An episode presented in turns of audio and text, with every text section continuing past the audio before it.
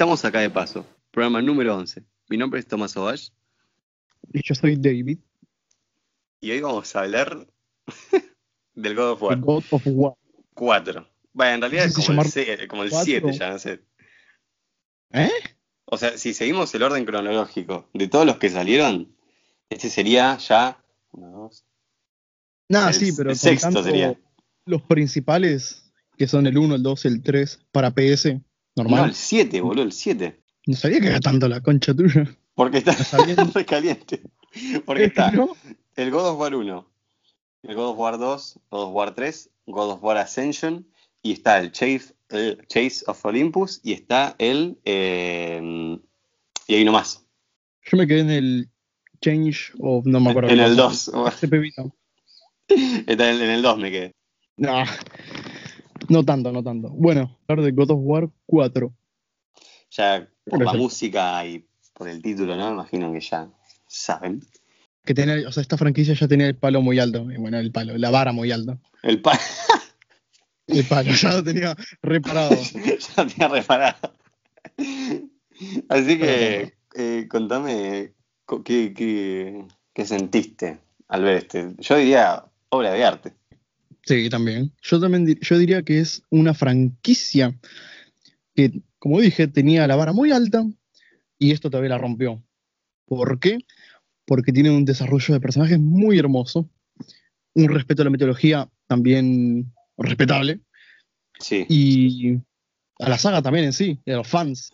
Mira, mira lo que te digo, si bien las mitologías las cambian un poco, yo sigo prefiriendo estas que las originales. Es, es, es épico. Todo es épico acá, la música, los, los Ya- fondos. Ya Kratos es un personaje tan icónico en, el mundo videojueguil. O sea, es el fantasma de Esparta, ¿no? A cualquier persona lo reconoce. El chabón blanco con la línea roja. Bueno, ¿te parece si hacemos una sinopsis del juego antes de entrar sinopsis. spoilers? Vamos a contar Sí. primero un poco eh, lo que es la historia de Kratos y cómo es que llegó a donde estamos ahora, en el God of War 4. God of War nos cuenta la historia de Kratos, un soldado eh, espartano que, o sea, de lo más letal. Eh, el chabón tenía un ejército que era imparable, o sea, imagínate el ejército más poderoso del mundo en ese momento, bueno, era la de Kratos. Y en un momento, tras una pelea contra unos vikingos, él pierde, todos sus ejércitos mueren, entonces él hace una ofrenda al dios Ares, el dios de la guerra. Ah, Claro, le dice, Ares, le dice, ayúdame a vencer a mis enemigos, y a cambio mi, mi vida es tuya. Entonces Ares lo escucha, baja del cielo y le entrega las famosas espadas del caos, ¿no es cierto? Esas espadas que, claro, esas espadas que se le funden a la piel. Y gracias a eso logra vencer a sus enemigos, pero con la maldición de que ahora le pertenece a Ares. De acá en adelante nos, nos empiezan a mostrar algunos encargos ¿no? de Ares para Kratos. Y entre esos encargos eh, hay un ataque a un pueblo donde Kratos entra sacadísimo con las espadas del caos. ¿Y quién estaba en ese pueblo? La mujer y la hija. De ese día ajá, Kratos, Y sin querer los mata. claro, sin querer. Porque Sí, estaba bajo efectos. bajo la droga, efectos. La cosa es que los mata. la Sí, mata la hija. Entonces, eh, desde ese día Kratos queda súper eh, tocado, súper... eh, tras- o sea, queda tras- totalmente chiflado el loco, porque acaba de matar a la esposa y al hijo. De hecho, en ese mismo pueblo, cuando las, la esposa y la hija se queman, esas cenizas vuelan al cuerpo de Kratos y es por eso que toma ese- esa apariencia, ¿no? Porque en realidad son las cenizas de, la mujer y de la esposa, no es que es blanco porque nació así. Un poco turbio esto. O sea, tiene todo el peso del dolor de sus acciones en su cuerpo. Las espadas del caos y las cenizas de su propia esposa e hija. Tal cual, de ahí se lo conoce a Kratos como el fantasma de Esparta. Qué buen nombre, la puta madre. Mal, boludo. O sea, imagínate ver al fantasma de Esparta, de verdad. Yo me Imagínate que te llaman la lista en la escuela. Pepito presente. Joaquín presente. Fantasma de Esparta. Tum, tum, Acá. tum. Acá, hija puta. Qué hijo de puta. Pero aparte, es súper imponente el chabón. Todo blanco, con esas líneas rojas, no sé, me encanta, boludo. Muy característico de él. Atormentado por el hecho, Kratos eh, intenta buscar venganza de Ares como sea, pidiéndole ayuda a los dioses. Los dioses lo escuchan y lo ayudan. Le dicen, está bien, ¿sabes qué? Le dice, te ayudamos a matar a Ares, otorgándote estos poderes, y nosotros a cambio te ofrecemos olvidarte de que vos mataste a tu, esposa e hija. Ese es el objetivo principal de Kratos en el primer juego. Pero no leyó el contrato y hay letras chiquitas. Claro. Para lo único que lo usaron a Kratos es para matar a Ares, básicamente. Pues después le dijeron, bueno, gracias, gracias, vuelva pronto. Gracias, vuelva pronto. Y lo dejaron ahí eh, sin nada, o sea, no le, todo lo que le habían prometido era una farsa. Rumpelstiltskin, esta no era parte del contrato. Así que básicamente los otros dos juegos eh, se basa de Kratos contra el Olimpo entero, porque todos los dioses fueron parte de esta traición. Hasta que limpiaba el Olimpo, así que le hizo verga. Todos, bueno, hasta cierto punto todos menos Atenea, se podría decir. Claro, igual la Atenea, qué sé yo. Sí, te hija de puta. hija puta, ¿qué crees que? Pobre Kratos, yo, le compadezco. Bueno, el tema sigue esto en God of War 2, si no mal recuerdo. Algo que no dije es que luego de la muerte de Ares, Kratos es eh, conocido como el nuevo dios de la guerra. Y con un objetivo, como dije, matar a todos los dioses. En realidad toda criatura que se le interponga en el medio, ¿no? Porque le da sin asco a todo. O se lo coge, una de dos. Sí, con círculo a círculo. en el medio de estas historias eh, descubrimos que Zeus en realidad es el padre de Kratos, no es que, bueno, nada, Kratos es un mortal. Pues es muy raro. Eh, si bien todos decían, ah, no, es que los dioses le otorgaron poder, era muy raro que un, mortal mate a un dios. No, él ya era dios. Claro, él ya era un dios, era el hijo de Zeus, que no es poco. Zeus. Luego de, bueno, haber cumplido su misión y haber matado a todos los dioses, Kratos eh, de alguna forma llega a las tierras nórdicas, donde se pone en pareja de vuelta, tiene un hijo, Atreus, que es ¿Eh? el acompañante en toda esta aventura, y nada, y acá es donde empieza el juego, básicamente. Una sinopsis así ya del juego número 4, o sea, bueno, que yo considero el juego número 4, es el viaje de, básicamente de su casa hasta el monte más alto del mundo para esparcir las cenizas de su esposa, así hacerle honor.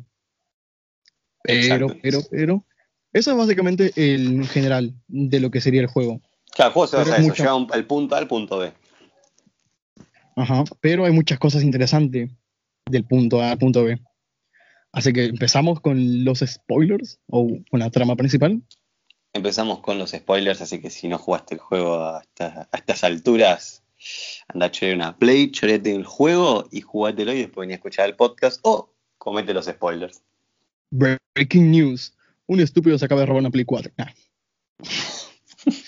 Dice ser influenciado por el podcast acá de paso. Era nuestra tía. Bueno, empezamos con la trama. Por su hijo, bueno, vemos que es casi un desconocido para él. Nunca interactuaron. Kratos es una persona muy fría.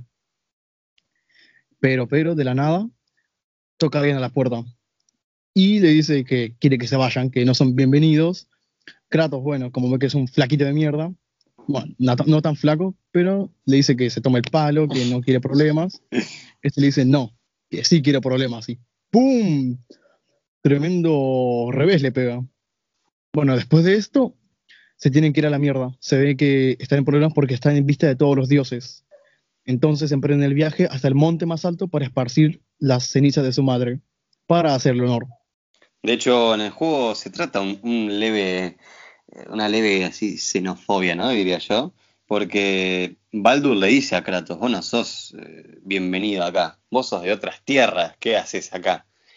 Y sabes que cuando empecé a jugar el juego, dije, pará, me empezó, empecé a, a pensar que en realidad eh, este universo de God War coexiste con muchas religiones. O sea, las religiones acá son posta, ¿entendés? O sea, existe el dios Ra de, la mitología egipcia, eh, la mitología celda, ¿entendés? Y si existe Jesucristo en este universo también, no a, tal nivel como lo dice la Biblia, pero puede existir o no.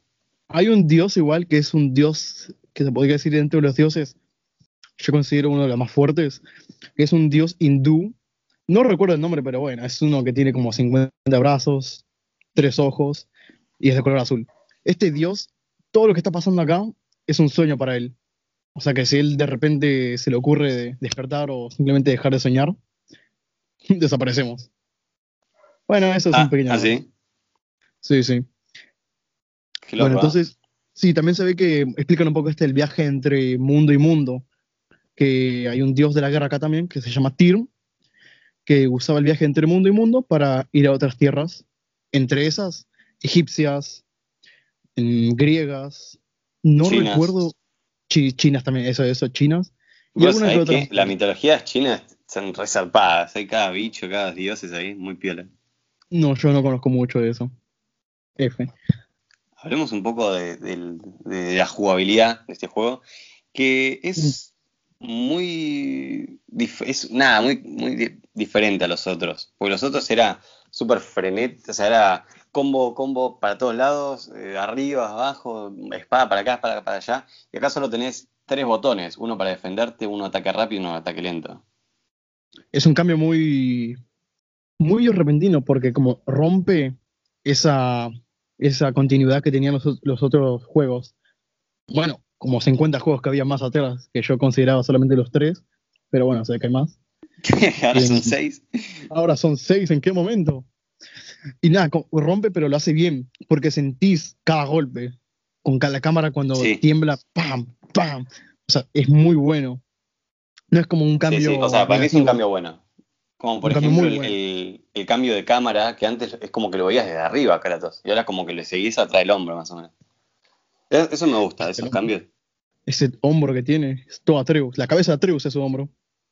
Sí, más o menos. Atreus hecho bolita. Atreus seguramente en un futuro, como es un dios, ya estamos en spoilers, crecerá tanto como su padre. Algo que hace muy bien este juego es el desarrollo de personajes. Y algo que, una de las cosas que me fascinó es la relación de Kratos con Atreus. Porque como vos dijiste, eh, Atreus para Kratos es un desconocido. Si bien es el hijo y Kratos es una persona tan fría, seguramente ni estaba en la casa. Es como que andaba siempre en, en la suya, por así decirlo. Claro, siempre intentaba como reprimir esa furia espartana que tenía. Ves que Claro. él decía como, ahora se ve mucho más calmado, mucho más, un poco más maduro se podría decir, porque antes era matar, matar, matar, coger. Ahora bueno es Sí, pensar o sea, consecuencias. De hecho, eh, va a salir un cómic. Si es que no me salió, si no, voy a tirar un, un triple mortal para atrás. El cómic creo que todavía no salió. Pero bueno, eh, que te va a contar un poco la historia de cómo Kratos puede controlar esa ira, porque Kratos es, es, es eso, es la representación de la, de la ira y de la fuerza. Entonces, claro, a, medida que va pasando el juego, que obviamente eh, Atreus, como es un nene chiquito, eh, está aprendiendo. Y siempre, o sea, se nota, nos muestran que siempre Atreus estuvo protegido y de golpe tiene que salir al, mundo real, de golpe. Aprender a usar el arco, aprender a defenderte, aprender a usar el cuchillo, guarda con esto, guarda con aquello. Eh, que cree que Atreus, los dioses son buenos y Kratos ya con la experiencia que tiene, eh, hay una frase que es muy recurrente que dice, nunca confíes en un dios. Ah, su padre es un dios. Qué curioso. Ellos ¿no? son dioses, boludo. Ah, claro, eso yo- ellos son dioses. Bueno, es como la relación padre-hijo. A mí lo que me pasa muchas veces es que a mí no me gustan los, los niños. No los soporto mucho. Pero acá se ve como el nene, tal vez porque es un dios, evoluciona con él. Me refiero a que primero son desconocidos, después intentan como ocultar la verdad. Después poco a poco ves como el padre le cuenta historias al hijo, del vino de Esparta, de por qué mató a Zeus, de quién era su madre. Y el hijo también le cuenta algunas Bueno. otras cosas a su padre. Yo lo que me sentí en este, mientras lo jugaba, yo me sentía como Atreus. O sea, yo estuviese en ese lugar, sería Atreus. O sea, soy, sería súper curioso, tipo, ¿y esto para qué? ¿Y esto para qué? ¿Y esto? ¿Y esto? ¿Y allá qué, qué pasa si toco esto? ¿Entendés? Y eso Ah, es algo que. Lleva la furia de los dioses. ¡Pam! Claro, es algo que lo hace muy bien el juego, porque yo creo que somos todos Atreus, en cierto punto. Si bien Todos tenemos todo el conocimiento de Kratos, eh, somos Atreus. Es como, che, loco, dale, es re curioso el nene. Y eso lo, lo, lo, lo refleja muy bien. De hecho, eh, poner, hay, hay muchas partes en el juego, no sé si, si te acordás, eh, que capaz, no sé, se quedan los dos. Encima son tan parecidos, boludo. Se quedan los dos mirando el atardecer. No sé, yo los veo parecidos, boludo. Y capaz se quedan viendo el atardecer y, y Kratos como que le quiere poner la, la mano en el hombro, ¿viste? Como abrazarlo. Y él es tan frío que él mismo se aleja. Bueno, en ningún momento, eso también es algo que decir, en ningún momento le dice hijo a su hijo. dice chico, boy, Atreus. Bueno, ¿lo escuchaste en, en inglés? Es la voz que tiene Kratos. es Boludo, boy. la voz que tiene. Acá llega a hablar a mi casa y empieza a, a temblar todos los vidrios. Suena, habla hoy y suena como en cinco años. Siempre es Sí, como que tipo, no- Muy buen actor de voz. Sí, No el loco, no sé si, no sé si viste al, al chabón en la vida real, es un oso, el loco es enorme. Bueno, bueno, bueno. Ah, también quería decir una cosa, que es que acá, no sé si te parece que es como, tiene más historia que los anteriores, los tres juegos que yo conozco, o sea, los que yo, a los que yo sí, Sí, sí, sí. obviamente. Porque Bueno, lo- los otros es, una historia de venganza. Acá es una es una, eh, una historia de padre e hijo. Sí, es una historia de venganza en el primero, el segundo y el tercero. Es como todo se desarrolla en eso. Y Claro. en el cuánto puedes matar y cuánto puedes coger. O sea, acá es como el jubilado. Un buen jubilado, me gustó ese, ese Kratos. No es como, no es marica, no, es, no llega al punto de ser como que, no, no mate, son animalitos, la naturaleza es buena, vamos Claro. a cazarnos, damos peta, arroba peta. No, acá es bueno, vos solamente puedes matar por necesidad. No es como que mato porque quiero, porque me gusta, me divierte, no. Es por protegernos o por necesidad. Claro, de hecho, eh, ponele, como vos dijiste, cuando llega Baldur, que esto es muy importante, eh, el Kratos antes, a la primera que le mete una piña, Kratos lo hubiese atravesado con la espada del caos y lo hubiese hecho pija. Acá como que le A la primera flaco. que le dijese, hola, Claro, hola, ¿cómo sí. Pam. O sea, y acá es como, dale, flaco, tomátela, estamos tranquilos, no me molestes. Y, y es como que, nada, me parece increíble la evolución también del personaje. De que está, se nota más calmado el chabón. Y que no busca quilombo. Es como, bueno, tómatela, o sea, no me rompo los huevos. Soy un No jubilado. busca acá. quilombo, pero si vos encontrás su quilombo, Oh, agárrate, agárrate que te va a partir en medio. cuando Kratos le empieza a dar una paliza a Baldur, que Baldur le mete una piña y lo mete entre las piedras, y el chabón activa la ira espartana, dije, no. Dije, chau, va- o sea, valió vergas. Valió verga. Y bueno, efectivamente valió verga. Sí, porque Hablamos un le poco de los personajes. Que le digo, le quiebra el cuello y chao, lo hace mierda. Sí, aparte también Baldur como que iba con toda la confianza de yo soy un dios, o sea, se regenera y Kratos, yo también soy un dios. Y se Sí, se regenera. regenera, claro. Oh, y cuando va con la furia, no, hermoso, hermoso. Bueno, hablemos un poco eh, también de. Vamos a hablar un poco de la historia en general. Hablar eh, de El Lago de los Nueve, si no recuerdo mal el nombre, donde se desarrolla todo el, el juego, básicamente, ¿no? Que es este, este lugar donde está el árbol del mundo y es lo que te lleva al resto de los nueve mundos. Ajá. También para otra cosa que también hubo un cambio acá, es que los otros juegos, los otros tres, eran lineales. O sea, era como que ibas de acá, o sea, bueno, me refiero a que eran como... Sí, por un pasillo. Ajá, un pasillo. Acá es como, bueno, es una habitación que te lleva a otra habitación, pero también tienes que, volver a la habitación número uno para recoger X objeto. Eso también Ah, es un cambio que no es, o sea, podría parecer muy tedioso, pero es muy las peleas que tiene, las conversaciones, porque también hay que decir que cada vez que vas en una barca, no es que estás en silencio, sino que o Kratos, o Atreus, o Mimir hacen comentarios o cuentan historias. Y bueno, cuando ya te bajas, ahí termina. Tal cual. Algo que, que- que me pasa en este juego es que la compañía de Atreus la siento tan, tan genial. O sea, siento que hay un nene conmigo, no es como No, no es un- otros juegos.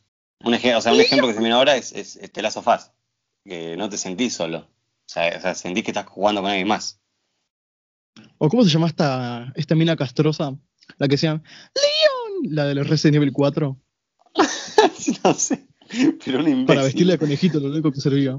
Sí, sí. Aparte era tipo, hay una comparación, ¿no? Que es como él y te caga a palos a todo el mundo y esta mina se lo grita. Y bueno, Atreus como, bueno, al principio es como una tensión que, ¿quién va a hablar de los otros dos? O sea, es como que ninguno de ellos habla. Pero bueno, conforme va pasando el tiempo, van sabiendo más de unos, de ambos, porque son desconocidos, y se van abriendo más. Eso está muy bonito, Está la muy relación bueno. de padre e hijo. Eh, hablemos también, quiero hablar, eh, hacer un- hablar un momento de los personajes principales, que son todos buenísimos, hasta el más choto. Eh, como por ejemplo, los más chotos son para mí los más desaprovechados, eh, los hijos de Thor. Modi y Magnet, sí, podrían haber sido mejores.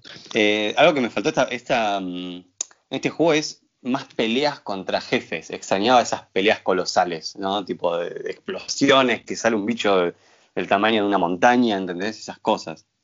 Hay algunas, pero no es como que son tan frecuentes. Es como Ojo. más calmado, pero los momentos de que te da de éxtasis te los da muy bien. Sí, son increíbles, eso es lo que quería decir. Lo poco que hay es oh, memorable. O sea, yo lo jugué hace meses el juego y, me lo acuerdo como si lo hubiese terminado ayer. Por Eh, ejemplo, bueno, fue, ayer, fue ayer dependiendo si mataste a las Valkyrias, porque esos, Dios. no, sabes que no, me, me frustré y no, no las, no las terminé de matar. O ¿Qué sea, pasó? fue ¿Qué como, Dios, hijos de puta, chao. Sí, hay una que es la Val- Valkyria jefe. Sí, sí, sería más difícil. Pero no, es muy complicado. Pero bueno, sí, es como algo secundario que si querés hacerlo, te lo deja hacer el juego. y eso está muy bueno, porque que deje algo secundario tan difícil, no lo hacen todos. Solo unos pocos. También, bueno, como te decía, las peleas que hay, las pocas peleas así de éxtasis, de momentos frenéticos, son muy buenas. Ejemplos son la del dragón, la del primer dragón, las que aparece, creo que era Sindri, sí, en las montañas, boludo. O sea, el, fondo, la canción, el jefe, la Es que tensión. para mí, para mí ese es un momentazo, diría yo. Ah, momentazo, hashtag en Instagram. eh, cuando la pelea contra el dragón este eléctrico. Porque Kratos lo mata de tal forma que yo dije, chavo, estoy viendo al Kratos de joven de los primeros juegos. El chabón agarra, gracias a Treus, cae una pinza del, del cielo. El chabón agarra la pinza, se la clava en la cabeza y después, o sea, empujando solo con sus manos, le mete la cabeza en una especie de diamante explosivo. No, no, una locura. Y encima, como personaje red chetado, el chabón cae, se queda mirando y el, del dragón cae con la boca abierta y en el medio cae Kratos. Dale, es increíble. Y Sindri. Ok. Chido, No. ¿no? Sí, y aparte dijo, eh, Atreus eh, todo este- en este juego tiene una libreta donde anota todo lo que le pinta. Y acá es como, eh, no puedo creer que papá haya matado a un dragón. Eh, yo estoy temblando y él, y él está como si nada, dice. Y es como, dale, pibe, el chabón mató al, al Olimpo entero. ¿no? Lo sabe igual todavía. Claro, pero un dragón es como una cucaracha, la pisa. Y encima Así me mata porque Sindri dice, ay, le dice, mataste un dragón, esto no pasa en los tiempos de... ¿Viste? De, de- de- sí, esa mierda, esos tiempos antiguos. Sí, de hace años. La cosa también hay, un- hay una parte que me encanta. Cada vez que la serpiente como que va, se va bajando del lago y el lago va, va bajando también porque es como es inmensa la serpiente. La y la primera, serpiente del mundo.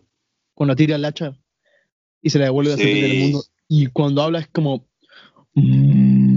Sí, boludo, habla y tiembla todo. En este juego, eh, en el lago de los nueve, en la mitología nórdica existe una serpiente que se llama la serpiente del mundo, que literalmente es una serpiente que eh, rodea a todo el mundo, de lo grande que es. Y acá eh, vemos que la acá eh, eso es algo muy importante para el futuro de God of War, porque cuando la serpiente aparece, eh, le dice que Atreus le resulta familiar.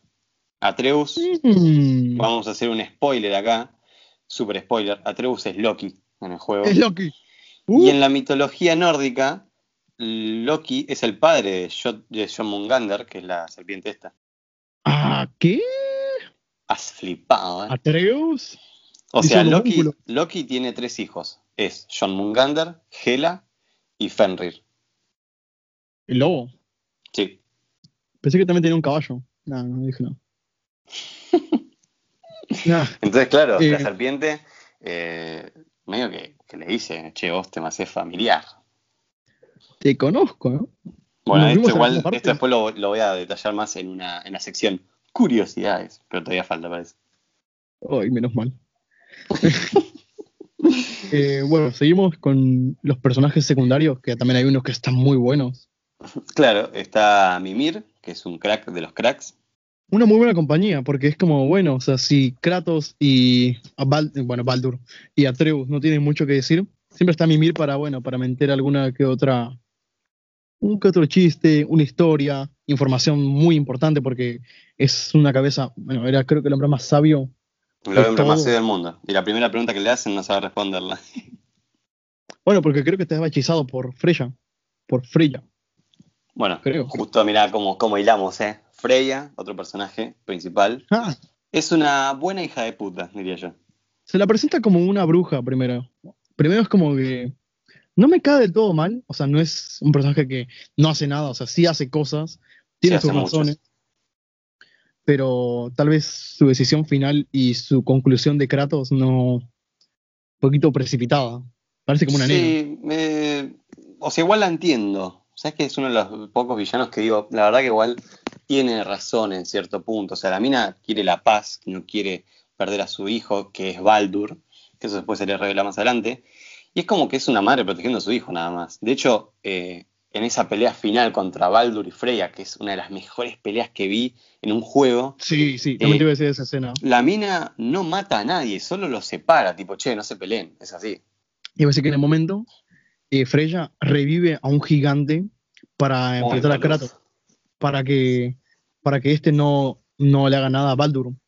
Después vimos porque eh, la cosa es que en ese momento, bueno, pelean, pelean, pero Atreus llama a la serpiente del mundo y Sí, Dios mío, la cámara loca. ¿no? Pero aparte es como le pega un grito y viene desde lejos ese terrible bicho. Sí, sí. Uy, Bueno, algo que tiene este juego que es el cambio de registro, que es como pasás del 9, o sea, del lado de los 9 a el mismísimo infierno en, eh, en Helheim. Después pasás a el, el reino de la luz, de los elfos oscuros y los elfos blancos, por así decirlo. Sí, rabacita. Eh, boludo, algo que quiero decir es que me daban más miedo los blancos que los oscuros. Es más, eso le dice el elfo oscuro antes de morir el rey de los elfos oscuros. ¿Estás seguro que ayudaste al bando correcto? Eh, se la deja repicando. Yo, yo no sé qué va a pasar. No sé, pero va a seguir. Confirmaron más, más juegos. Decían como que si tenía éxito, ya tenían más planeados. Y mira el éxito que tuvo. Sí, pero. O sea, aquí. En realidad, no sé, boludo. Para, ¿Serán los malos? ¿Los blancos?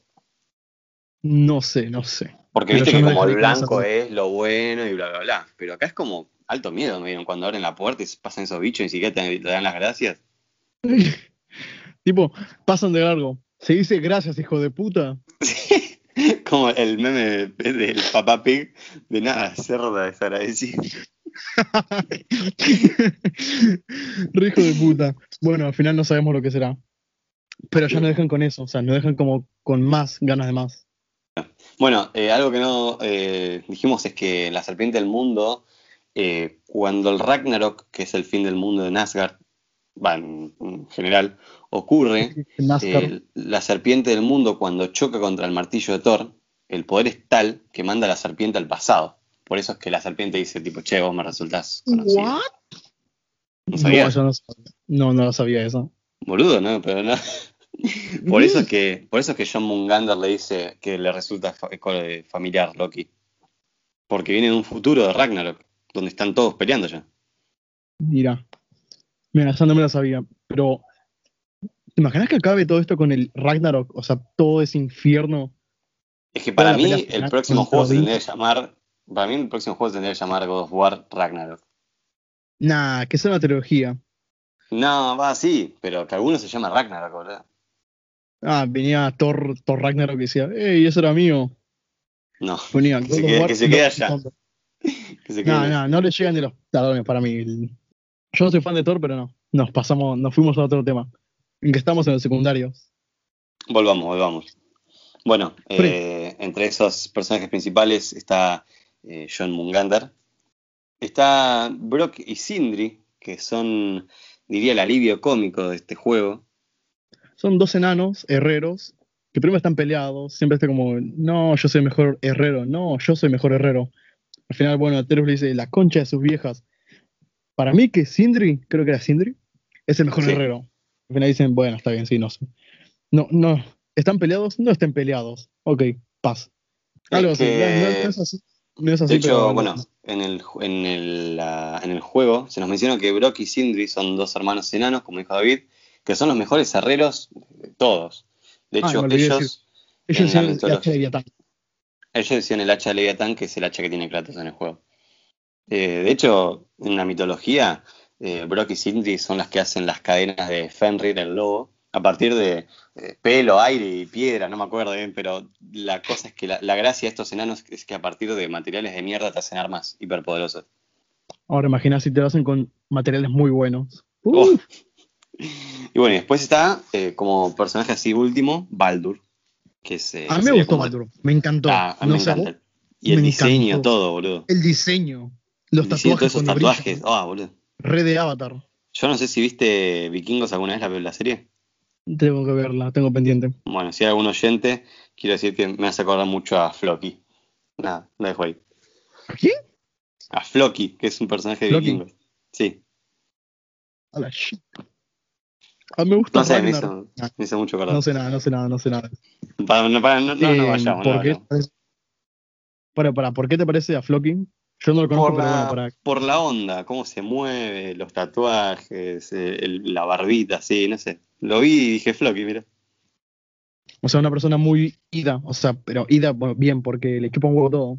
Sí, Floki es así. O sea, el chabón, en el medio del campo de batalla están todos con escudos y hachas y el chabón va con dos hachas y te, te esquiva todos los golpes. Mientras bueno, encima, Baldur tiene su. ah, y encima Floki, cuando te, o sea, cuando viene un enemigo a pegarle y el chabón lo esquiva, se le empieza a reír en la cara.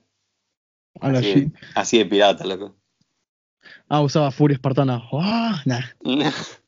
Nah, Baldur que a mí me gustó porque se lo presenta como un desconocido, después te van contando un poco más su historia y su odio a Freya, el por qué la odia, que es por su inmortalidad. También tengo que decir que es importante para la historia, que en cierto momento a Atreus le dan unas flechas con muérdago, Sí, porque es como una mejora. Bueno, cada vez a Atreus lo mejoras más con diversos objetos. En una ocasión lo mejoras con muérdago. Una vez que lo mejoras con muérdago eh, y vuelven a la casa de Freya, ella como que echa la mierda esos, esos flechas, sí, esas flechas de porque le dice, ¿qué, qué, qué traes muérdago a mi casa? ¿Qué sé yo? Y ahí yo no, no entendía nada, ¿qué te pasa? Se puso muy agresiva igual Freya y es como que, eh, ¿qué te pasa? Claro. Y le tira, dice que eso es malo y que cada vez que vean uno de esos, que lo tiran a la mierda porque son malas. Ah, pero acá no sabemos por qué. Después se nos explica. Claro. ¿Por Sí, qué? sí. Contame. Por contar, contales, porque. Oh, eh, porque básicamente eso es lo que rompe la maldición de Baldur. Baldur está maldito por su madre para no sentir ningún tipo de dolor y ser inmortal. Entonces esa es como su frustración, el hecho de no sentir nada. Claro. La pelea Ah, final no, o sea, está, No siente sí. el aire, el calor, el frío, no siente nada. nada, nada, está maldito y por eso la odia.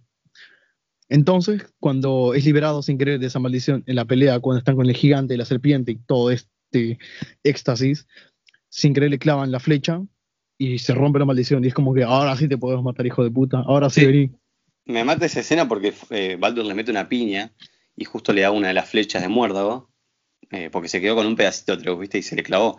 Y el chabón dice, ah, ya puedo sentir, pero el loco tiene una flecha clavada en la mano y está re tranqui. O sea, yo sentí- empezaría a gritar del dolor. Es un dios, es un dios. Pero chabón tiene una flecha clavada en la. ah, no sé. Capaz que no sentía nada hace mucho tiempo. Decía, la última que sintió, oh, fin, tengo la mano derecha activa. La frienzoneada de ella. La Manuela. Yo, por mi parte, hasta ahí tengo que decir de Baldur. Me gustó. Su diseño es hermoso. Esos Sí, ojos sí. rubios. Vamos a subir una foto después a Instagram de Baldur, porque se lo merece. Se lo merece. Muy, muy merecido. Sigamos. Eh, después las misiones secundarias, si bien no están mal, algunas me parecen muy repetitivas. Son para el que tenga ganas. No es como que supongo que no es- está hecho para jugarlo todo de una. Bueno, capaz que algún streamer sí. Pero son, creo, más hechas para cuando querés un reto más. Las Valkyrias. Sí. Eh, pone las Valkyrias yo las odié, pero bueno, nada. Después me gustaría hablar un poco de- del, del, del bestiario, que me faltaron, me faltaron enemigos, boludo. Me faltó mucho enemigo acá. Es algo que lo noté. Venimos de God of War 3, que te peleabas por lo menos a, en, una batalla te enfrentabas a 30 enemigos diferentes. Y acá es como que cada- son siempre el mismo ogro. Y cada enemigo te daba una cosa diferente. Las botas, no Mm. sé si el tridente. Em, ¿Qué más? Sí, pero yo digo los NPC, los NPC básicos, o sea, acá están los, los, los, los- las almas del Hell y esas cosas. Y algo que me molestó muchísimo, pero me rompió las pelotas, es que los trolls, viste esos, esos bichos gigantes con el mazo, sean todos iguales, boludo, cambiar el diseño de Ah, la los cara por lo menos. Los No, yo digo los trolls, los troles. O sea, carne y hueso. Sí, sí, sí. Los, los golems son los de piedra, esos que se tiraban al piso y te Sí, tiraban los cosas. piedras también son casi todos iguales. Tienen mismos movimientos, mismos efectos. Claro, mismos tipos que eso te lo entiendo porque al ser todo de piedra no tienen una cara. Pero eso de son carne y hueso, cambiale el diseño de la cara. ¿Cómo es que todos son iguales? Eh, bueno, sí, son cosas que, o sea, es un juego que no es perfecto, pero tiene también sus puntos muy fuertes, muy, muy fuertes. Pero tampoco vamos a hacer ojos ciegos para pasar por alto estas cosas, sí. Claro. Puede sentir muy repetitivo el juego, o sea, está bien que es un nuevo estilo, una nueva perspectiva, pero por el tiempo ya decís, amigo, ya está, o sea, tampoco todo el tiempo lo mismo, ¿no? Claro, y encima como que ponen las peleas contra estos mini bosses, que son los trolls o los golems, son todos iguales. O ponele contra los ogros, que te subís arriba y le metes piñas hasta matarlos. Siempre los mata con el mismo movimiento, ¿viste? Es como que Sí, siempre el mismo como- punto. Alta habilidad tiene Kratos, Kratos, Kratos, Kratos, Clatos. Kletus. Y Eh. bueno, eso sería un punto negativo. Sí, después, sé que yo, eh, ya lo que me queda para hablar del juego, ya son todos momentazos, porque el juego en sí es un momentazo, es, es una cosa, ponele, eh, cuando Kratos consigue la espada del caos, quiero hablar un poco, que es una de las eh, escenas más épicas, yo diría, de, de todos los, de todos los juegos, pero así. Vamos a poner también un poco el contexto acá, porque tiene su contexto. No es como que dice, mira, obviamente. quiero las espadas del caos así porque se me pintó. Claro, Nah. claro. Kratos, o sea, quiere librarse de todas las ataduras de todo esto. Llega un momento en el que el pelotudo de Atreus queda herido por, por activar la furia espartana Claro. y tiene que buscar un, algo en el Helheim, que es el infierno nórdico. Y por favor, haceme el favor de seguir porque se ve que tenés unas ganas.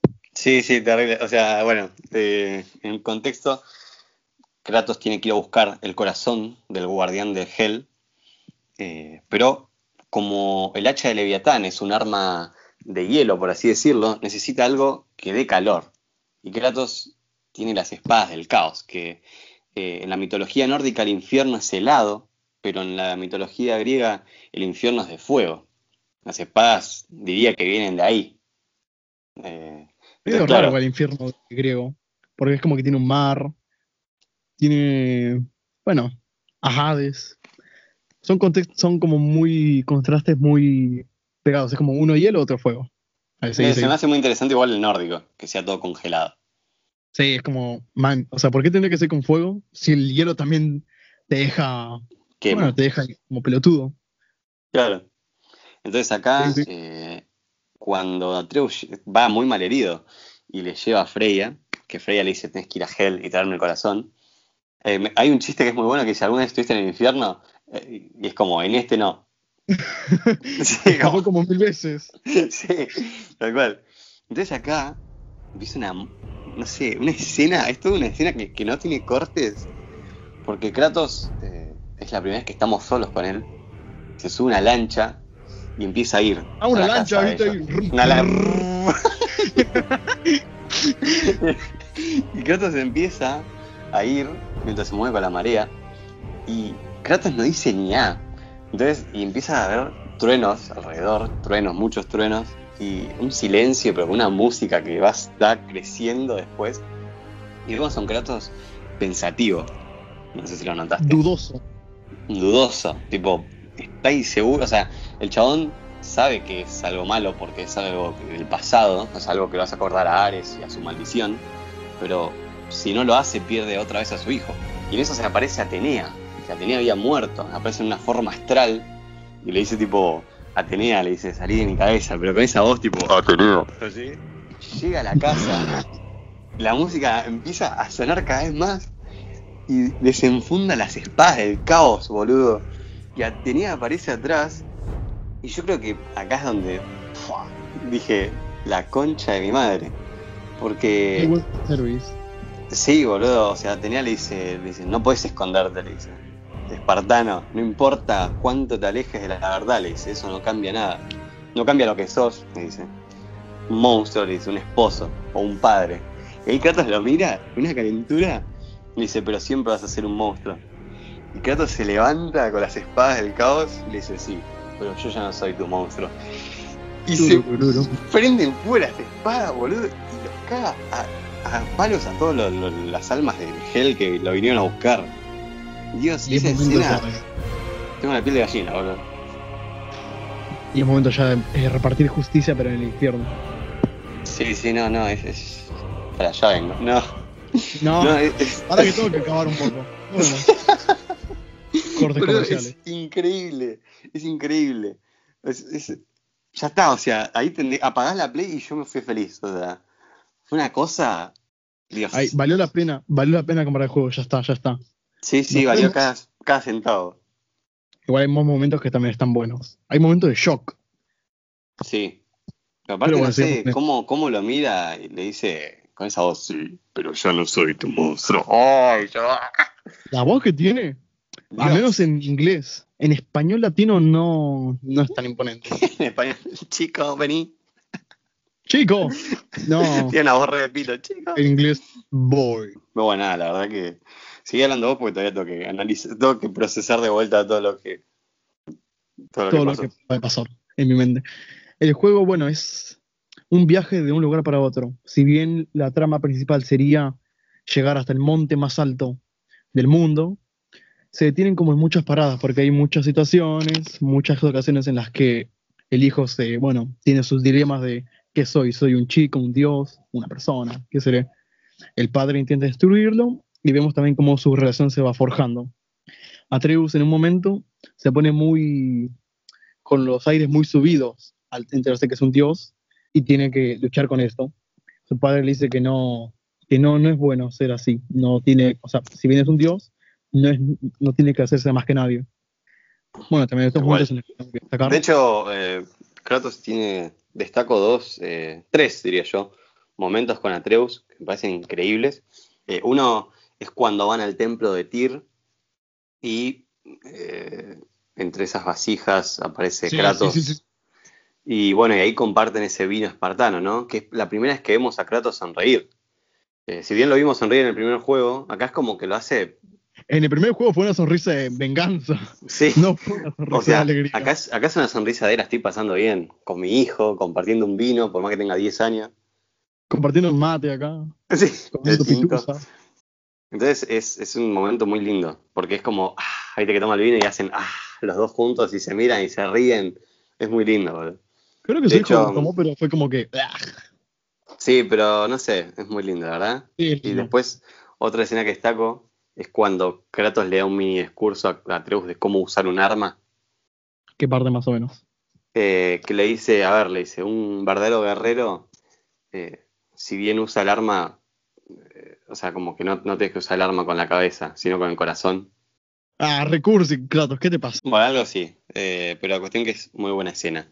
Y pues la otra es cuando ya llegan a Jotunheim y, y nada, y logran tirar las cenizas de la madre. Claro, ya es como que el fin del viaje. Acá se fin termina del todo. viaje. Y ahí Pero cuando... también ven como unas imágenes, ven como artes en las paredes. Sí, que tienen como un destino un poco trágico ambos. bajón. Espero que no sea como ya sabes qué juego, que no quiero mencionar, pero que lleva el título de parte 2. Eh, espero que no sea así como tan decepcionante. Bueno, no sé decilo, yo, sé que querés decirlo. The Last of Us 2, la puta madre. David sigue tocadísimo con ese juego, así que todavía Yo no lo él. superar. Escucha el podcast No, no. y llora. En cuatro años voy a ir a matar a seguramente al, al, al creador, tipo con un palo de golf. Hay que aclararlo. Se lo tomaba re en serio. No, entrenaba, viste, de remamado. Bueno. Lo que quería decir es que cuando eh, las cenizas se esparcen y la, la- la- la cámara acompaña esas cenizas y se da vuelta, ahí vemos que Kratos por fin le, le apoyó la mano en el hombro a Atreus. Y están como Y le dice, abrazados, por así decirlo. Y le dice hijo. Al fin le dice hijo, creo, después de todo este Sí. tiempo. Y también, eh, eh, como dijo David, en esos eh, dibujos en la pared, le dice, los dibujos en la pared, le dice, los gigantes me llamaban Loki. Oh. Loki. Y ¿what? O sea, yo no entendía nada. Claro, es como, man, no me dejes así. Y aparte, o sea, es, hay tantas cosas, nos dan indicios, como bien lo dijo Tomás, nos dan la charla que tiene con la serpiente, que le dice, vos te me haces conocido. Y creo que nada más, pero es como que ya hay indicios, seguramente hay más si seguimos buscando e indagando, pero es como, mierda. O sea, igual te digo la verdad, eh, a mí de la mitología nórdica me gusta mucho Loki. Y sí, durante todo el juego me preguntaba, tipo, che, ¿dónde está Loki? Porque no lo mencionan. Claro, siempre está mencionan, Thor, Odín. o sea, claro, siempre mencionan Odín. a Thor, a Odín, a Heimdall, que son unos hijos de puta todos. Y yo, ¿y Loki? O sea, Loki es un sorete. Claro, claro eh, hablando, hablando de soretes, ¿dónde está el mayor sorete de todos? o sea, Loki es, es el, número uno, boludo. Tipo, aparte, ¿quién le habrá dado el martillo a Thor? Porque si mal no recuerdo, el martillo se lo da Loki. No, lo ¿Estás manda a hacer eh, Odín para Thor. Si no recuerdo mal. Ah, Mira, tiene un, no, tiene un back, un, un mortal para atrás. Me tiré la motor para atrás, pero salió mal. Sale mal. Dice verga, no me cae la pileta. Eh, también, después de todo esto, bueno, queda como la duda para el espectador y ya queda solamente la vuelta a casa después de todo el viaje. Sí. Eh, poner algo, algo ya para, antes de terminar, que sé que querés decir la escena que estoy pensando. Sí. Eh, me gusta mucho porque Atreus le pregunta, entonces, ¿por qué Atreus? Y ahí Kratos cuenta la única historia buena, según Atreus en el juego, que cuenta la historia de este soldado espartano que luchó eh, en el mismo campo de batalla que Kratos, no sé si te acordás. sí, sí. Y es muy lindo porque dice, Atreus me hace acordar, o sea, si bien Kratos es un monstruo, a la hora de elegir el nombre a- al hijo, eh, dice, no, Atreus es, es un soldado que compartió batalla conmigo y algo que caracterizaba a este chabón, que hasta en los momentos más de mierda, el chabón era feliz y, y nunca se le iba esa sonrisa. Dice, cuando el chabón muere, yo tuve el honor de ir a enterrarlo eh, a su casa, no me acuerdo bien dónde dice. Al Y menos se la fue- pensó bien con el nombre y no le puso Juan o Pepe. No, pero me parece muy lindo el momento ese que, que Kratos, o sea, no sé, es como que vi a Kratos tan humano en ese momento, siempre es esa máquina de matar y que de golpe le cuente el porqué, no, Claro. nada, de un, de un soldado Estamos tan que... acostumbrados a verlo descuartizar a todo, apretar XX círculo cuadrado, que Claro. decís, man, este juego lo hace tan bien, lo humaniza. O sea, yo en los anteriores juegos podías ver a Kratos y decir, bueno, yo no puedo tener una conversación con este tipo porque me encaja tremenda trompada en la, la cabeza. Sí, Y acá, bueno, es decir, bueno, si bien puede ser difícil de hablar, parece que Se puedes puede. hablar con él de cosas. Se puede, sí. hay esperanza. Está Pero juego. el hecho de que no, sí, es un soldado espartano que era muy feliz hasta los momentos más de mierda. Y el chabón veía eso, ¿no? Es que, ¿entendés? Si viene un- una máquina de matar, el loco se tomaba esos tiempos. No sé, me parece genial. Me hizo recordar un poco a Newton. Se cae una manzana. Newton, ¿por qué? ¿Por qué? No, me vino a la cabeza así de la nada.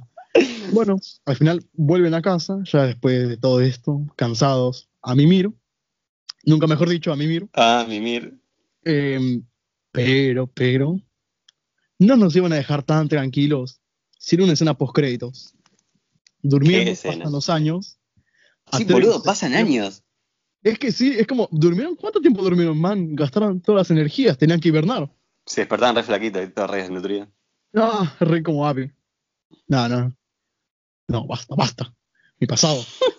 Em, se despiertan y ven que hay una tormenta gigante afuera. Y un extraño, alguien desconocido. ¿Quién podrá ser? Ya vemos rayos, vemos que está encapuchado y vemos el Mjolnir.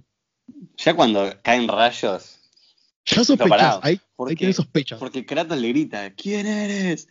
Y el chabón se, le- you? se levanta la capa y se ve el Mjolnir ahí con rayos. No, chabón. No se viene, creer. se viene. Se viene. Algo que, que hay que decir que nos olvidamos, es que cuando Kratos y Atreus vuelven de tirar las cenizas en Jotunheim, los enanos y Mimir le advierten algo, que algo cambiaron ellos, algo pasó, porque hace, empieza el invierno, el invierno de todos los inviernos, como le dicen ellos, Ah, sí, sí, sí. que es el comienzo del Ragnarok, se adelantó. Y según ellos, el- ese invierno faltan años todavía. Entonces, como. Son como. Me suena como. Esto es parte del destino, se podría decir. O sea, estaba yo todo predestinado a que pase esto. Tal Y está vez. todo escrito. De hecho, en las Ah. escrituras que vemos en Jotunheim, lamentablemente vemos a Kratos tirado en el piso, como muerto. Y también vemos que muchos de los dioses, o sea, saben de la existencia de otros dioses. Odín y Tyr viajaban a través de el reino entre reinos para viajar a otros reinos. Bueno, Mimir dice, ah, Zeus dice, ojo. Aparte, sí, sí, y lo conoce Mimir. O sea, no es Sí, como sí. que tiene conocimiento solamente de esa galaxia, bueno, de esa, de esa claro, de esa tierra. de todo esto, de esa tierra, sino que sabe. O sea, es muy conocido Kratos. Sí, sí. ¿Te parece si pasamos a la Y- sección? ¿Tengo que decirlo? La digo yo si querés. No, no, lo digo yo, ya está. Ya le voy Ah, viste que no sé qué venís a decir, Gil. Empezamos con la sección de curiosidades. La gente te va a recordar por. O sea, te van a cruzar en la calle y te va a decir, David, decime curiosidades. No, no, no creo, nunca me van a reconocer. Tengo, no muchas esta vez, pero me parece que están buenas. Por ejemplo, vamos con una, la más light, que es que Atreus eh, tiene enrollado en la cintura parte de la falda griega que lleva Kratos en los otros juegos. Así como Dataxa. Eh, hay un talismán, ¿no? Para las mejoras de, de- de armaduras y armas. Hay un talismán que es una referencia a las gemas del infinito, porque en la descripción te tira como diciendo un artefacto tan poderoso que tuvo que separarse en varias, en varias piezas para contener los poder, el poder. Arre, Sí, sí, te lo juro. se unen. Venía, yo soy inevitable. Hay, Y- hay uno que es, eh, es, más un rumor que una curiosidad, que es que ya la dije igual, pero vuelvo a decir, que John Mungander, va, en realidad es que Loki, o sea, Atreus, eh, Sí. vino por un segundo a este presente. ¿Por qué? Cuando Atreus queda muy mal herido, hay alguien que llama a la serpiente con el cuerno en el lado de los nueve. Viste Ah, que dicen, que tipo, che, ¿quién es el que, que- que llama, que tocó el cuerno? Nadie sabe, es una intriga que queda. Una incógnita. Para, vos decís cuando está adentro de la serpiente. No, no, no, af- o afuera, cuando te, te está llevando Kratos a Freya, a Atreus, suena Sí. el cuerno. Y todos Ah. dicen, tipo, che, ¿qué onda? Bueno, dicen que es Loki del futuro. Eh, porque, a ver, el único que se puede comunicar con la serpiente es él y Mimir. Claro, porque es una lengua, una lengua muerta. Ya la Claro. que habla la serpiente. Eh, de hecho, dicen también que Loki le dijo a, a John Mungander que lo ayude a Loki del presente y a Kratos. Por eso es que la serpiente está tan dada para ellos. O sea, es algo raro. ¿Por qué una serpiente que no los conoce eh, los ayuda todo el tiempo, los deja entrar adentro de ella? De hecho, cuando la serpiente se traga el hacha de Leviatán por primera vez, que se la devuelve a Kratos, ¿viste? Sí. abajo hay un cartelito que es como una especie de mejora que le hace la serpiente al hacha. No, pero para este momento la serpiente pensaba que ellos eran amigos de Thor. Claro, Y que tal vez, como vos decís, en ese momento cuando Loki, el futuro, tocó la trompeta, estaba tan de su parte al momento de pelear contra ¿Mm? Freya y Baldur. no, no, pero ya, ya antes del primer eh, reencuentro, eh, ya la serpiente como que le hace una mejora al hacha. Y es algo No, raro. claro, pero también le dice a Mimir que pensaba que, que Kratos y Loki, bueno, Loki y Atreus eran amigos de Thor. Por eso como que no había mucha confianza. Claro. Y después el último, la última curiosidad es que eh, durante todo este juego hay presagios, y son muy importantes. Y entre los tatuajes de Baldur, eh, a la traducción de uno de los tatuajes, se lo traduce como lo que va a causar el Ragnarok. Ese sí me deja más como, como O sea, confusión de no dice saber por qué. la causa del Ragnarok. Porque cuando, o sea, la causa del Ragnarok en este, en esta línea, en este eh, futuro, por así decirlo, es que Kratos mató a Baldur. O sea que Claro, él ya porque yo sabía como que... Ah, muchas incógnitas. muchas incógnitas, demasiado. Bueno, yo tengo una pequeña curiosidad acá, ya hablando entre nos. Que es que las botas de Hermes están en la casa de Kratos, ahí como decoración. ¿Posta? Sí, boludo. Están las Mm. botas. Yo no sé por qué no se las puso. Malo, como tipo su hijo, entre tanto jugar y jugar, nunca dijo, ¿qué pasa si me pongo, si me pongo estas botas? Y pum, empezaba a volar.